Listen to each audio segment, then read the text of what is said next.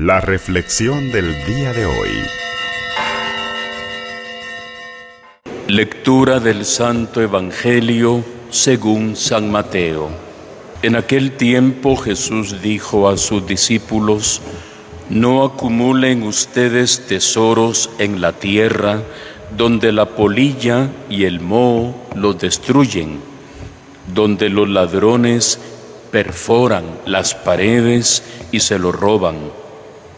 Más bien acumulen tesoros en el cielo, donde ni la polilla ni el moho los destruyen, ni hay ladrones que perforen las paredes y se lo roben. Porque donde está tu tesoro, ahí también está tu corazón. Tus ojos son la luz de tu cuerpo, de manera que si tus ojos están sanos, todo tu cuerpo tendrá luz. Pero si tus ojos están enfermos, todo tu cuerpo tendrá oscuridad.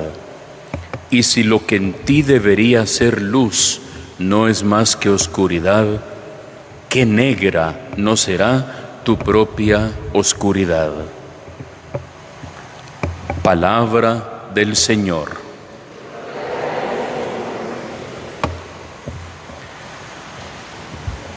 Cada vez vamos adentrándonos en el corazón de estos tres capítulos que hemos estado recordando en estos días. Estamos leyendo del Evangelio de San Mateo, capítulo 5, capítulo 6 y capítulo 7, que pudiéramos decir son un compendio, son un resumen de la doctrina más profunda de Jesús.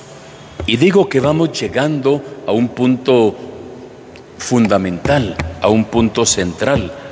Hoy, por ejemplo, Jesús, con una frase muy sencilla, nos debe hacer pensar a cada uno de nosotros.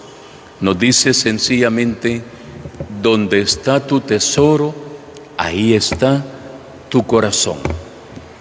Para ello pone el ejemplo de no acumular tesoros en esta tierra, o sea, no afanarnos por lo que es caduco, lo que se puede perder, lo que se puede arruinar, sino de aprender a hacernos ricos para el cielo.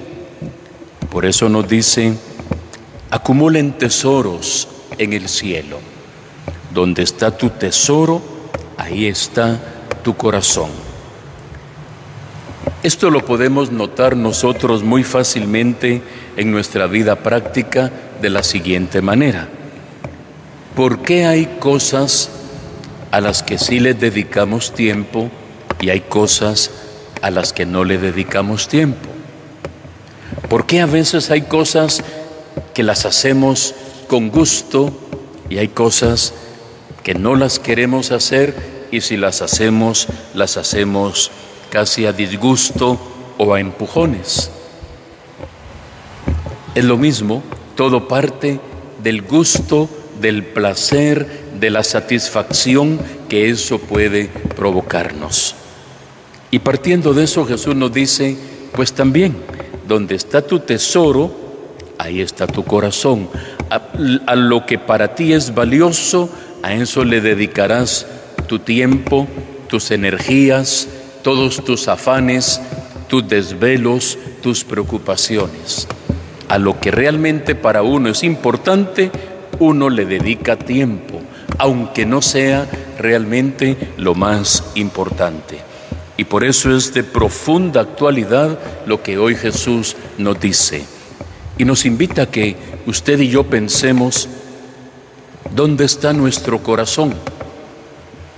¿Está en lo que le dedicamos el mayor tiempo de nuestra vida. Pudiéramos provocarnos con una pregunta, ¿a qué le dedicamos más tiempo en nuestra vida? ¿Valdría la pena si usted en algún ratito, si quiere hacerlo a solas o con su esposa, con su esposo o con sus hijos, hagan un pequeño listado, hagan un pequeño elenco de cómo distribuyen las horas o los minutos de su día, de su jornada, aunque sea por curiosidad. y vamos a, darnos grandes sorpresas. Vamos a toparnos con aspectos que de repente ni habíamos caído en la cuenta. Vamos a encontrarnos con muchos ladrones del tiempo que nos roban energía y que nos roban gracia y que nos roban oportunidad para hacer tantas cosas buenas. Haga la prueba. Rapidito lo hace, un su listadito. ¿Qué hago yo de tal hora a tal hora? Después eh, hágalo y se va a dar cuenta que usted mismo, usted misma puede decir, como que tengo que hacer un replanteamiento, un reordenamiento de mis prioridades, de mi tiempo, porque ahí está mi tesoro, ahí está mi corazón. Pensé que debía estar aquí, pero por lo que miro, aquí está en otra cosa, porque a eso le dedico el mayor tiempo de mi vida. Para eso es la palabra de Dios, para provocarnos inquietudes y para que luego de encontrar una posible solución pongamos en práctica lo que hoy el Señor nos dice. Donde está su tesoro, ahí está su corazón. Que Él nos bendiga y que esta palabra nos llene a todos de vida y de vida en abundancia. Que así sea para todos nosotros.